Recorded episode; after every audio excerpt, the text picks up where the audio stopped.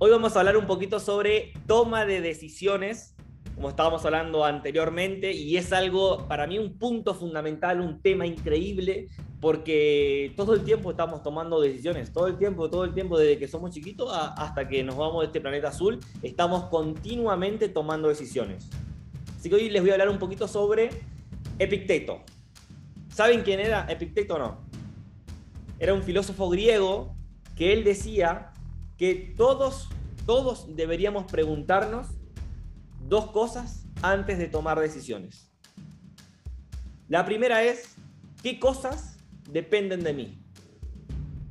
¿Y qué cosas no dependen de mí? Todo lo que dependa de mí, le tenemos que dar toda la atención.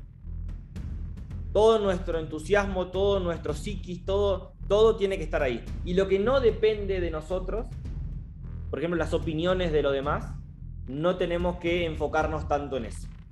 Eso es lo, que decía él en cuanto a la toma de decisiones. Hoy, lamentablemente, vivimos en un mundo tan emocional, tan emocional, que las emociones muchas veces nos tapan la parte racional a la hora de tomar decisiones. ¿No han visto ustedes las noticias? ¿No han visto los, eh, los titulares de los diarios, de las noticias, de, Facebook, de Instagram? ¿Qué ven en eso? ¿Palabras claves o no? ¿Para qué? Para despertar en una persona no la parte racional. ¿Qué quieren despertar en las personas con un titular? ¿Quieren despertar alegría? ¿Quieren despertar enojo? ¿Quieren despertar indignación? Ahora, si van a su mente y por ahí ver un titular, por ejemplo, yo veo, la, no, veo la televisión, pero veo noticias sobre fútbol y, todo eso sobre deporte, que es por ahí lo que me distrae, y siempre ponen, eh, no, sé, jugador de River eh, es noticia, pero no ponen el nombre. ¿Por qué? Porque eso genera en mí duda. ¿Y qué, ¿Y qué hago yo? Entro en la noticia para leer adentro. Entonces sacan la parte racional de mí y me enfocan en la parte emocional. Y eso lamentablemente y muchas veces nos tapa la parte más importante quizás a la hora de tomar decisiones. Porque si solamente hablamos o solamente operamos con las emociones, ¿qué pasa? Muchas veces nos equivocamos y sacamos la intuición, la intuición de, de esto, ¿no? Muchas veces nos equivocamos. O muchas veces cuando te pasa algo con algún familiar, con algún amigo, decís, ¿cómo le contesté así? Eso porque estaba emocionado, porque estaba enojado, ¿cómo no, le, no lo pensé más? Bien, y esto, aunque no lo crean, toda esta parte emocional que tapa la parte racional, ya lo sabían los romanos. ¿Alguien conoce la historia del emperador Tito? Hoy les voy a hablar un poquito sobre eso el emperador Tito, en el año 80, que era el que dirigía todo el imperio romano, tuvo una luz y decidió mover a la gente por las emociones. En el año 79, ¿qué pasó en ese lugar? Explotó el volcán Vesubio. Se llevó dos ciudades, bien y encima en el año 80, la mitad de Roma pasó por un incendio. Entonces venían, ¿no? Además de una plaga que supuestamente era la peste, eh, venían de pasar cosas difíciles. ¿Y qué hizo el emperador Tito? Se apuró para que se finalice la construcción del Coliseo. Y lo inaugura. ¿Y qué hace también cuando inaugura el Coliseo? Dictamina 100 días, sus mañanas, sus tardes, de espectáculos en el Coliseo, de manera ininterrumpida para toda la población. Y en los momentos en los cuales estaban de descanso, en los sótanos del Coliseo, se horneaban pan y se daban gratis a la gente. Eso por 100 días. ¿Qué estaba pasando con las personas? A ver si me pueden poner ahí en el, en el chat. Le estaban quitando la realidad de lo que estaba pasando en ese momento. ¿Qué estaba pasando? Pan y circo. Pan y circo, señores. De ahí viene el gran dicho, ¿no? Cuando terminan estos 100 días, el gobierno del emperador Tito fue exitoso. Y nadie se acordaba de todos los problemas, de todo lo que había pasado. Entonces, ¿qué quiero decirle con todo esto? Que muchas veces no tenemos eh, un pensamiento crítico y nos olvidamos de la capacidad de analizar que quizás estamos constantemente en la dinámica del entretenimiento y no estamos atendiendo lo que hay de fondo. Les pongo un, un ejemplo práctico. ¿Cuántas de ustedes conocen parejas de que quieren con un viaje tapar lo que les pasa? ¿Han visto o no? Pareja, familia, que, quieren mudarse de casa o, mudarse de ciudad y que evitan pensar de manera crítica, analizar qué es o cuál es su problema para tomar decisiones. Y están tapándolo con entretenimiento, con pan y circo. Entonces, eh, toda decisión, toda decisión tiene un precio. Tomar una decisión tiene un precio y no tomarla también es tomar una decisión. Entonces, yo les pregunto a todas las personas que están hoy escuchando esto, conectadas acá, ¿por qué están acá? ¿Por qué llegaron a esta videollamada? ¿Por qué llegaron a este audio? ¿Qué decisión tuvieron que tomar? ¿Qué precio tuvieron que pagar? Y cuando uno toma una decisión, tiene que estar firme en lo que está decidiendo.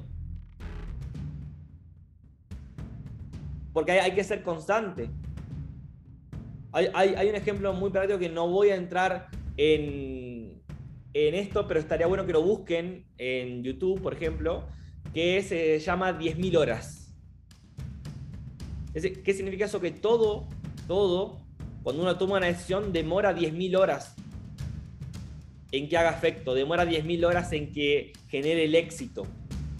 Entonces, eh, cada decisión que ustedes tomen tienen que saber que va a haber un proceso, que va a haber ciertas cosas que van a tener que pasar. Bien, ahora, eh, a, mí me gustaría también eh, hablarles sobre qué es prioritario en su vida y qué no. Y les voy a contar, bueno, ya seguramente lo, saben, ¿no? no soy el mejor contándolo y lo voy a resumir, pero saben el cuento chino de que una persona va con un sabio y ese sabio lo espera en, su casa, ahí donde iba a entrenarlo, y le muestra un, jarrón, un, un vaso grande lleno de piedras, y le pregunta, ¿qué ves? ¿Ves este vaso lleno o no? Y el alumno le dice, sí, lo veo lleno. En ese momento le pone, saca otro, otro vaso más pequeño con piedras chiquitas y le, lo vuelca en ese vaso que él ya veía lleno. ¿Y qué pasó? Entraron y le vuelve a preguntar, ¿ves el vaso lleno? ¿Qué le dice? Sí lo veo lleno. ¿Qué hace? Saca arena finita como esa la de Cancún y le tira dentro del vaso y le dice, ¿estaba lleno o no? No, ¿ahora lo ves lleno? Sí. ¿Qué hace ahora? Le vuelca agua y le sigue entrando.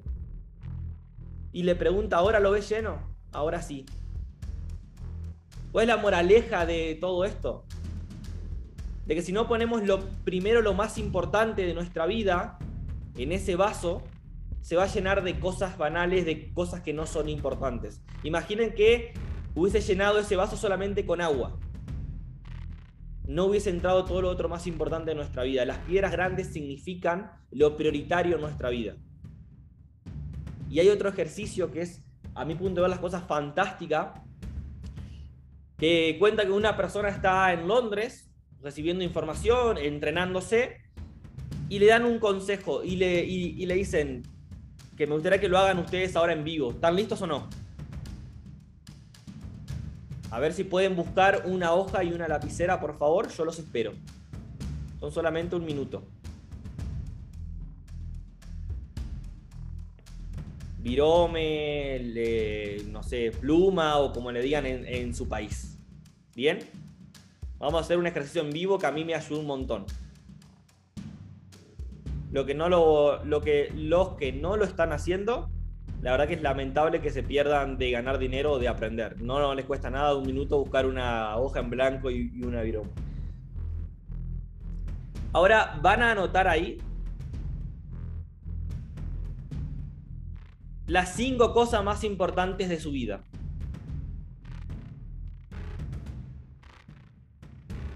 Que ustedes no pueden negociar. No hablo solamente de hijos, ¿eh? o de hijos, de padre, mamá, pareja, sino qué es importante en su vida. La libertad, qué es importante en, en su vida. Viajar, qué es importante en su vida. Sentirse óptimo, sentirse productivos, ¿qué es importante en su vida? Anótenlo ahí, por favor. ¿Qué es lo que no negociarían con nadie? Hagan este ejercicio. ¿Listo? Ahora, si no lo anotaron así, o pónganle un número al lado en un orden de prioridades, del 1 al 5. ¿Qué es lo que ustedes no negociarían? ¿Qué es lo más importante de su vida?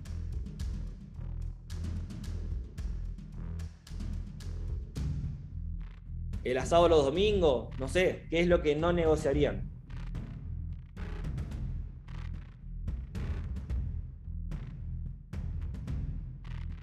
Ahora, señores, ¿cuál es el ejercicio? Cada vez, cada vez, mi esencia, genial. Cada vez que van a tomar una decisión, sacan esa libretita, eso les aconsejo que lo lleven en, un, en su cartera, en su mochila, en su bolsillo. Cada vez que vayan a tomar una decisión, lean cuáles son las cinco cosas más importantes de su vida, qué es lo que no es negociable y miren si esa decisión va a impactar de manera positiva a esas cinco cosas o de manera negativa. Y eso les va a ayudar mucho para tomar decisiones.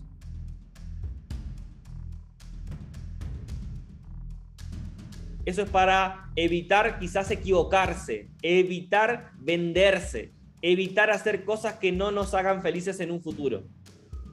Cada vez que estemos por tomar una decisión, nos tomamos cinco minutos de silencio, cinco minutos para pensar si esa decisión que estamos por tomar impacta de manera positiva o negativa a las cinco cosas que para nosotros son innegociables.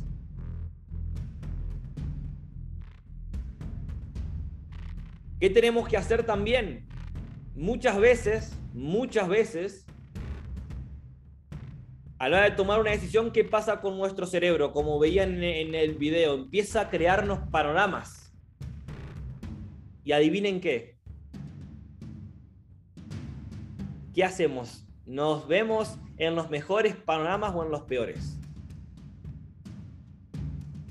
Es increíble como una persona cuando está por tomar una decisión es dominada por el miedo de una manera que todos los panoramas que crea son negativos. Todos los panoramas que crea son catastróficos. Quizás ahí el cerebro se siente en calma, se siente cómodo, se siente en la zona de confort, defendiéndose. Entonces, hoy les digo que una de las mejores maneras para tomar una decisión es tomarla desde el presente, no desde el futuro sino que por qué la estamos tomando, cuál es la sensación que nos genera hoy tomar esa decisión. Nos genera una, una sensación de paz, una sensación de felicidad, una sensación de liberación, una sensación de libertad. Más adelante vamos a entrar quizás en combatir lo que va a generar esa decisión. Pero hoy, señores, deben pensar en el presente y deben contarse verdades. ¿A qué voy con esto? ¿Qué significa? Cuando tomen una decisión, tampoco imaginen panoramas extravagantes, utopías, cosas eh, demasiado buenas y tampoco demasiado malas. Cuéntense verdades. Ejemplo, muchas veces he escuchado, uy, si me echan de este trabajo, llego a mi casa y me echan de mi casa y me peleo con... Nada de eso pasó, nada de eso quizás vaya a pasar nunca. ¿Por qué imaginarnos siempre lo peor? No, si invierto en, este negocio, el primer mes voy a ganar un montón de dinero, voy a ser libre, voy a aprender un montón. ¿Por qué tampoco irnos al otro extremo? contarnos verdades. Es la mejor manera para tomar decisiones. Yo siempre le digo a las personas cuando van a invertir que se cuenten verdades, que sepan que no va a ser un camino fácil, pero tampoco va a ser lo peor del mundo. Una verdad, van, a tener que poner tiempo, poner decisiones. Muchas veces van a tener que negociar con su familia, con su pareja, con lo normal, pero tienen que contarse verdades. Y hay, algo también que, bueno, es mucho más extenso, pero cuando uno toma decisiones, ¿qué pasa? Entra en lo que se llama el camino del héroe. Es mucho más profundo, pero ese camino del héroe, ¿qué pasa? Va a haber un montón de personas que te van a apoyar en la decisión. Te van a decir, vamos, solamente eso quieres, vamos por más, sueña más grande, yo te acompaño, yo te ayudo, yo voy con vos en este camino, te va a salir todo bien. ¿Y quiénes van a estar también? Los que te van a tirar para atrás, los que te van a frenar, los que te van a decir que todo está mal, te van a mostrar todos los panoramas catastróficos, negativos. Esos también van a estar en ese camino del héroe. Hay, hay una imagen que, siempre comparten, que va una persona, al final de ese camino están los sueños y en, el camino hay gente que le, le tira con cosas. Bueno, saben que eso va a pasar, que van a intentar robarte tus sueños porque ellos no pudieron o no se animaron.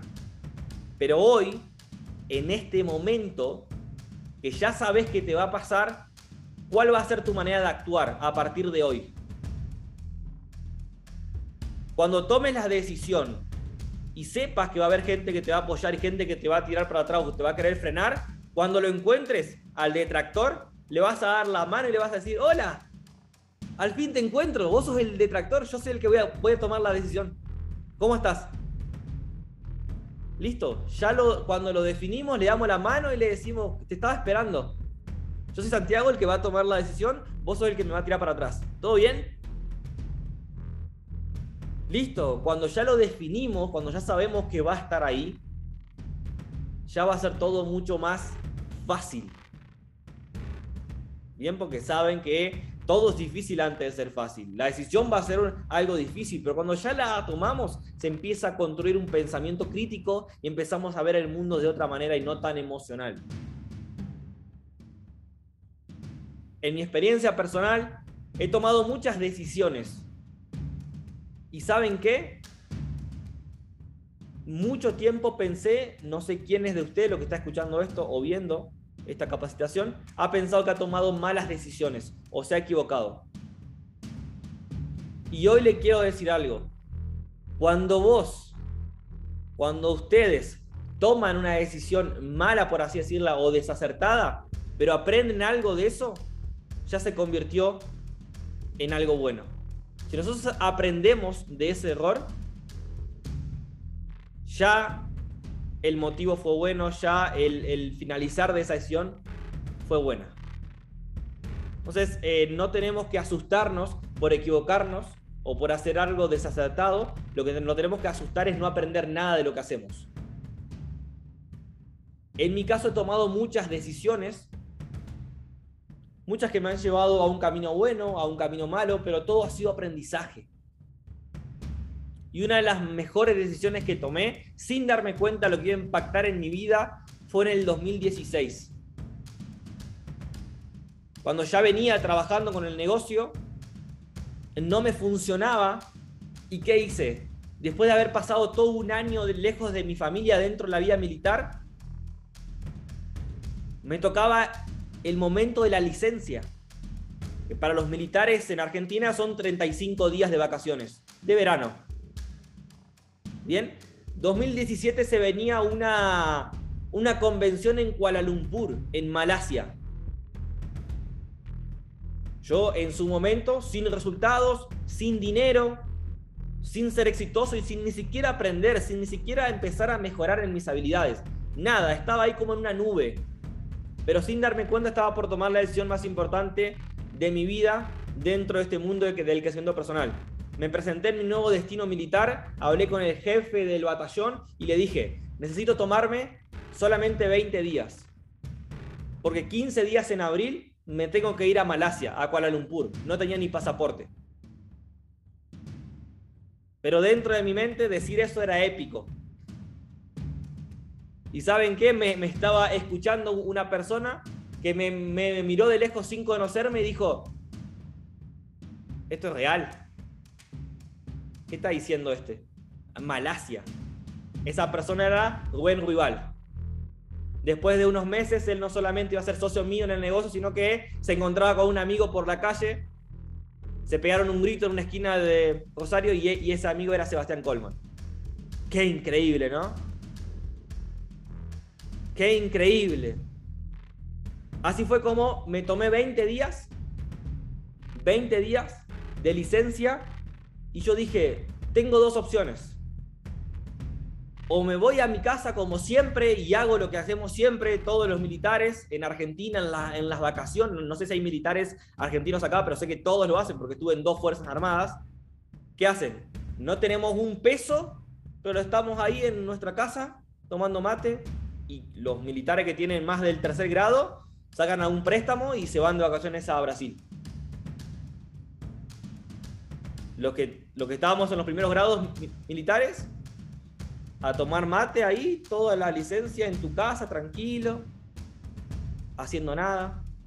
Entonces yo dije, bueno, si yo tomo la decisión de seguir haciendo esto, la definición de locura de Einstein, voy a, no voy a tener resultados diferentes. Entonces, ¿qué hago? Listo, tomo la decisión, aunque sepa poco, aunque no tenga resultados, aunque no tenga el producto. Voy a tomar la decisión de aprender y de golpearme contra una pared, pero voy a hacer este negocio. Y ahí agarramos un Peugeot modelo 95 diésel y se subió a mi auto mi patrocinador, Emiliano Vergara.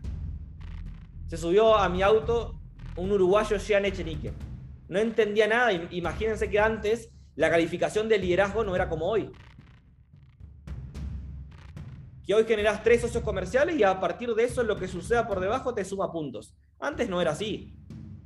Era, tenías que cerrar ciertos clústeres para generar el liderazgo, ¿no? Y no, nosotros ni siquiera estábamos en los clústeres de Jean. Imagínense que no entendía nada todavía, o sea, no sé ni qué hacía en Argentina. Porque nosotros, lejos de favorecerlo eh, en, en, el liderazgo, pero miren que él también estaba tomando una decisión.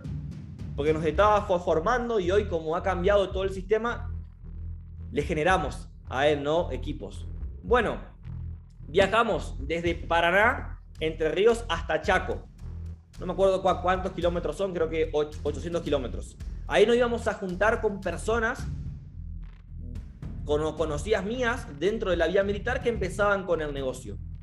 Pero bueno, ahí pasamos cosas increíbles, nada sucedió como, como planeábamos, no, no, sé si les ha pasado, que planean todo algo en su cabeza y nada sucedió como planeábamos. Eh, fuimos 10 días antes porque íbamos a tener un, un evento ahí en, en, Chaco, íbamos a aperturar eh, esa ciudad y yo me imaginaba en mi cabeza cientos de personas y bueno, que todo iba a ser así. La verdad que me gasté todo el dinero de que me habían pagado como pase para el traslado militar porque yo estaba destinado en Buenos Aires y justo ese año me habían trasladado para Rosario. No nos fue bien, la gente se nos dormía, la gente se levantaba y se iba, nos miraban mal. Terminamos durmiendo en una cama una plaza y media con Jean, encima que no lo conocía. Bueno, como que el primer contacto no fue muy, muy productivo, ¿no? Eh, como que nos dormíamos y nos sospechábamos, ¿viste? Nos mirábamos de lejos por las dudas, ¿no? Uno tiene que estar prevenido. Y no fue nada como planeábamos. Y en el evento, imagínense que el evento no era hoy como hoy y saben cómo se llaman los eventos, el de México, el de Uruguay, el de Argentina, la tecnología del éxito, hasta es lindo. Ese evento se llamaba Chaco no es más que es más que el impenetrable. ¿Cómo le van a poner ese nombre? Nada, que ver. Pero bueno, al, evento fue una, una sola persona. no, fueron tres personas el papá de la, de la, chica que estaba ahí como siendo la, eh, el nexo con la ciudad esa, encima fue una, con una cara enojado, el señor estaba enojado con el mundo, enojado con, conmigo, con la hija, con, con, todo el mundo, y fueron dos personas que yo había contactado por Instagram, obviamente hoy entiendo que cuando hago un contacto por Instagram tengo que crear una, una, relación, por lo menos ver quién es la persona, para ver si voy a ser socio de, si quiero ser socio de esa persona o no, porque entiendo que cuando uno acá eh, haces una persona tu socia, empieza también una, una relación de amistad, bueno, e, etcétera. Ahí no lo sabía, así que a cualquiera invitaba. Obviamente llegaron dos personas buenísimas, pero media random, ¿no? Media raras. Bueno, así que eran tres los invitados y había más de 90 sillas libres.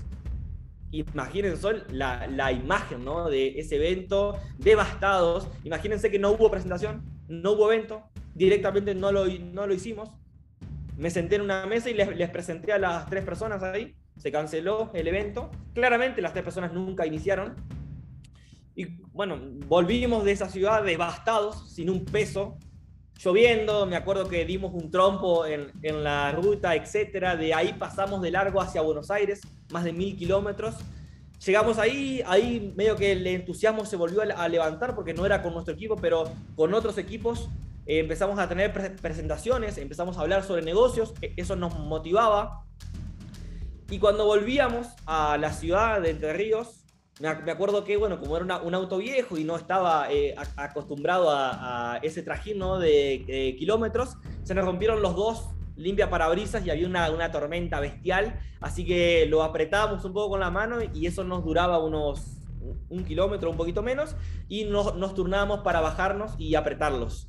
Obviamente todos mojados, devastados, sin un peso, sin entender cómo hacer esto, cómo hacer que funcione, y no nos queríamos rendir porque sabíamos que cuando volvamos a, nuestro trabajo o a nuestras ciudades, eh, obviamente, saben, en el camino en el de ese héroe, todas las personas que nos intentaban frenar iban a tener lo necesario, su combustible para darnos con toda. Así que bueno, volvimos ahí y la decisión seguía firme, hacer que esto funcione. No sabíamos cuándo, pero íbamos a hacer que funcione. Me toca al otro día nada más volver a trabajar porque ya eh, no pasé ningún día de vacaciones en mi ciudad. Vuelvo a trabajar a la ciudad de Rosario. Entonces yo trabajaba en Funes, en un liceo, en una escuela secundaria militarizada. Y al mes, o un poquito menos del mes, salgo uniformado para ir a trabajar y el auto no estaba. Y yo digo, pucha, ¿qué pasó? Eso lo he visto en la, en la televisión, nomás no creo que me pase a mí. ¿Se imaginan la, o sea, materializan la sensación cuando pierden el celular que no, que no lo encuentran? Que empiezan a hacer así, uy, lo perdí, ¿dónde lo dejé? Bueno, igual, pero con un auto, un poquito más caro. Salgo ahí, miro, no está el auto y dije, ¿qué pasó? Bueno, no sé, me, me fui hasta la esquina y lo busqué por la manzana, no sé por qué, o sea, debo haber estado en shock, pero lo busqué por la, por la manzana y a ver si no estaba. Listo, no estaba llamo a la, policía, cae un patrullero de la policía y yo siendo militar uniformado, eh, los veía y digo yo, qué increíble, esto no me van a encontrar nada, ni, ni un, no, no, encuentran un elefante en un pelotero. Todos impresentables, ahí con un papel todo rollo. Yo, por Dios, si los militares estaríamos en la calle, lo, hago para firme. Esto. Bueno, les explico la situación y ya, ya los miraba. Yo digo, esto lo, lo, que, lo que pertenecen a una Fuerza Armada entiendan, ¿no? Eh, no es lo mismo el entrenamiento militar que el, muchas veces, lamentablemente, el, el, de la policía en los, buenos últimos tiempos. Así que bueno, me tocó respirar hasta 10 y lamentablemente no terminó ahí el, el vaivén. Llamo al seguro del auto. Y claro, uno, yo como, antes estaba destinado en Buenos Aires, y en Buenos Aires era un caos vehicular, así que el, auto permanecía en mi ciudad. Cuando yo me mudo para, para Rosario, que me llevo el auto, que hice, como todo, mentalidad escasez, mentalidad chiquita, fui y le puse el seguro vehicular más barato que había. No, no sé si lo han hecho, pero bueno, yo lo, lo hice. Pero cuando llamo, me dice, no, señor, eh, la cláusula de su seguro Dice que no le cubrimos incendio ni robo porque es un auto 95. Yo a veces saco un préstamo para comprar ese auto. A veces saco un préstamo. A veces saco un préstamo y encima como el sueldo es poco y las cuotas que uno paga son pocas, había sacado, no sé, no me acuerdo, 100 mil pesos y pagaba 600 mil. Y había pagado tres cuotas encima. O cuatro cuotas, no me acuerdo. Pero faltaban dos años todavía. Uy, yo acá acá esto se va a complicar. Y me acuerdo, imagínense que hoy, hace cinco meses, me enteré lo que estaba pasando en paralelo. Y yo no sabía. En paralelo a eso, llegan devastados porque había mm, decidido venir a vivir a Buenos Aires, no había sucedido nada como él había planeado, había vendido todas las cosas, se estaba volviendo a Uruguay, durmiendo en la casa de un amigo en, un sillón, en paralelo, Oscar en paralelo sin un mango, viendo cómo hacer que levante todo esto, los tres viviendo situaciones catastróficas en nuestra mente sin saberlo. Porque yo se lo compartía a Jean, yo le decía, escuchame, yo este negocio no lo hago más, desde que lo empecé no han pasado de pasar cosas malas, no tengo un peso, perdí el auto, todo el mundo me dice que soy un pastor, que esto no va a funcionar, que todo el mundo me dice que no, bla, bla, bla, bla. Jean me decía, no, vamos arriba, no pasa nada, cortaba la llamada, miraba y estaba una casa prestada, pero nunca me lo transmitió. Llegan a Oscar, le decía, hermano, estoy viendo en un sillón, todo va mal, el equipo argentino se me murió, Oscar sin un peso, diciendo, vamos arriba, no pasa nada. Y eso es el liderazgo también, ¿no? Tomar decisiones. Y muchas veces, aunque no nos demos cuenta, la decisión de pensar que todo va a estar bien es la más importante. La decisión de decir, no le transmito nada a, mi red porque tengo la esperanza que esto va a funcionar. Entonces no los voy a matar. Y miren lo que catapultó eso. Hoy mi familia, mi mamá, mi papá, mis hermanos viven en una casa fantástica, con agua caliente, no les hace falta nada. Y eso fue quizás por la decisión que tomó Jean de no compartirme nada negativo y de impulsarme una vez más. Entonces, hoy les quiero decir que tomen decisiones y muchas veces las decisiones no, no son quizás tan grandes, mudarse de ciudad, hacer cosas fantásticas. Es quizás decidir un momento más ser positivo, un momento más pensar que todo va a estar bien, un intento más, una presentación más. No saben cómo les puede cambiar la vida. Sé que hay, personas que están conectadas acá que llevan años en este negocio. Y les voy a contar algo y con esto finalizo. 2019 a ver, 2019. Yo empecé el negocio el 9 de septiembre del 2016. Como no lo sabía hacer, ¿qué hice? Malas cosas. Por eso le digo a, las personas siempre, busquen un momento del día para aprender a construir una organización. Porque yo no sabía cómo hacerlo. Entonces trabajé dos años en Rosario, dándole, dándole, dándole. Y como yo no conocía gente ahí, ¿qué, qué hacía? le presentaba negocio y trabajaba con la gente de Seba, con la gente de Nico, con la gente de, bueno, de, los que eran propios de esa ciudad, y sin darme cuenta, estaba construyendo un equipo bestial, pero en una, sola línea.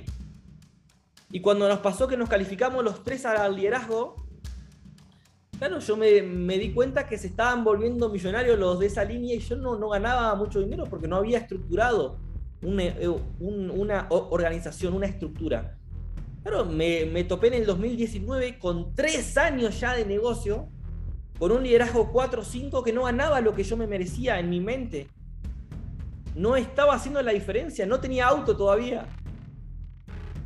Y por ahí hay, hay personas que se rinden y tienen un auto cero. Yo ya era líder 4-5 sin auto. Y hoy la gente quizás no lo entiende, lo que no han leído mucho sobre redes de mercadeo y todo, y tiran a esto como algo negativo tómenlo como quieran. Yo les digo simplemente con la esperanza que no habían aprendido todavía a construir o a crear una organización. Pero tres años no son nada en una vida. Tengo tíos y amigos que llevan 40 años con un kiosco dándole su vida y todavía no han salido adelante, así que a mí no me preocupaba mucho. Pero dije, bueno, ¿qué es lo que que hacer ahora? Tomar decisiones. Y adivinen con qué me encontré cuando tomé la decisión de mudarme a una ciudad. No sé si les ha pasado, creo que no.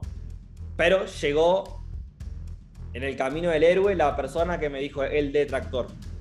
La persona que me dijo, y pasa que en las ciudades a todos son cerrados. Son desconfiados, no, lo sabemos. Son desconfiados. Eh, no, no, son, son cerrados. Seguramente todos los que están acá conectados lo han escuchado. Cada vez que voy a una ciudad y empiezan con eso, digo, no, para, para. Si querés yo te termino la frase, sí, acá son todos cerrados, todos confiados, eh, sí, ya está. Eh, ¿Algo más o no? Lo dicen en todos lados. Cada ciudad que voy empieza en una frase con eso. No, pasa que acá son cerrados, ¿viste? Son, no, por Dios. Bueno, lo dije, tengo dos opciones. O tomo la decisión de creerle, o tomo la decisión de ir y hacer la diferencia. Porque somos la diferencia. Tenemos que hacer la diferencia.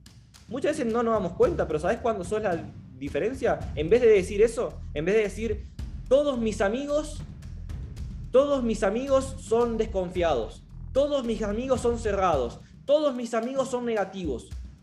Tenés dos tipos de decisiones. O decidís eso y te vas y los dejas así, o decidís ser la diferencia y ser el factor positivo.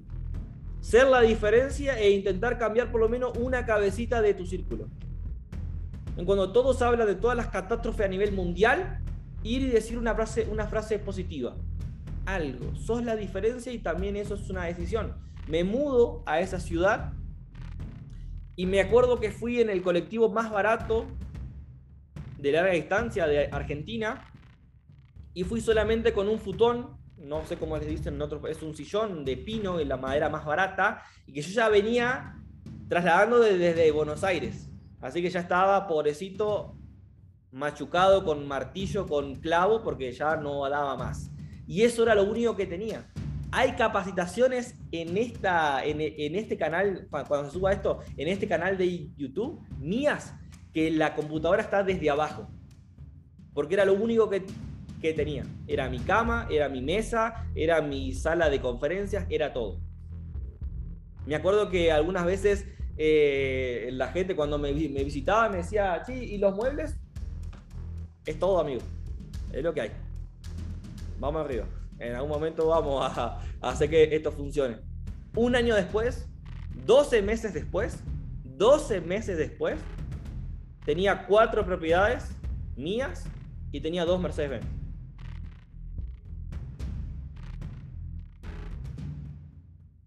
Este tipo de negocios son exponenciales.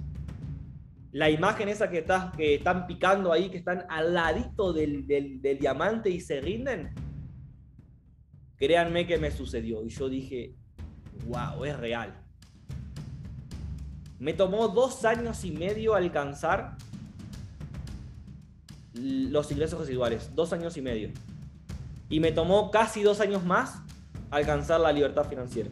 Les pregunto, ¿Qué son cuatro años y medio en una vida? ¿Qué son cuatro años y medio en una vida?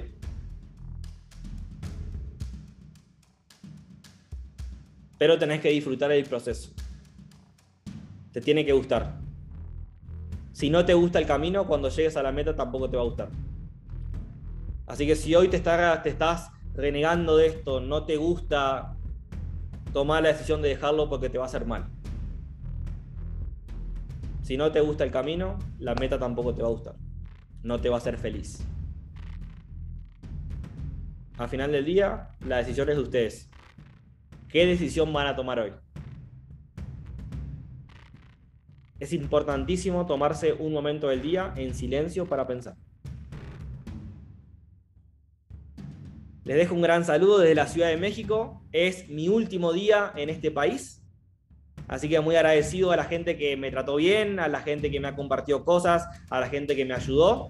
Así que bueno, vamos a cambiar quién sabe para dónde, pero muy feliz de volver a empezar, porque eso se, trata, ¿no? Vamos a darle con todo. Gracias, espero que disfruten eh, los próximos eventos que se vienen y los esperamos en otras salas de capacitación.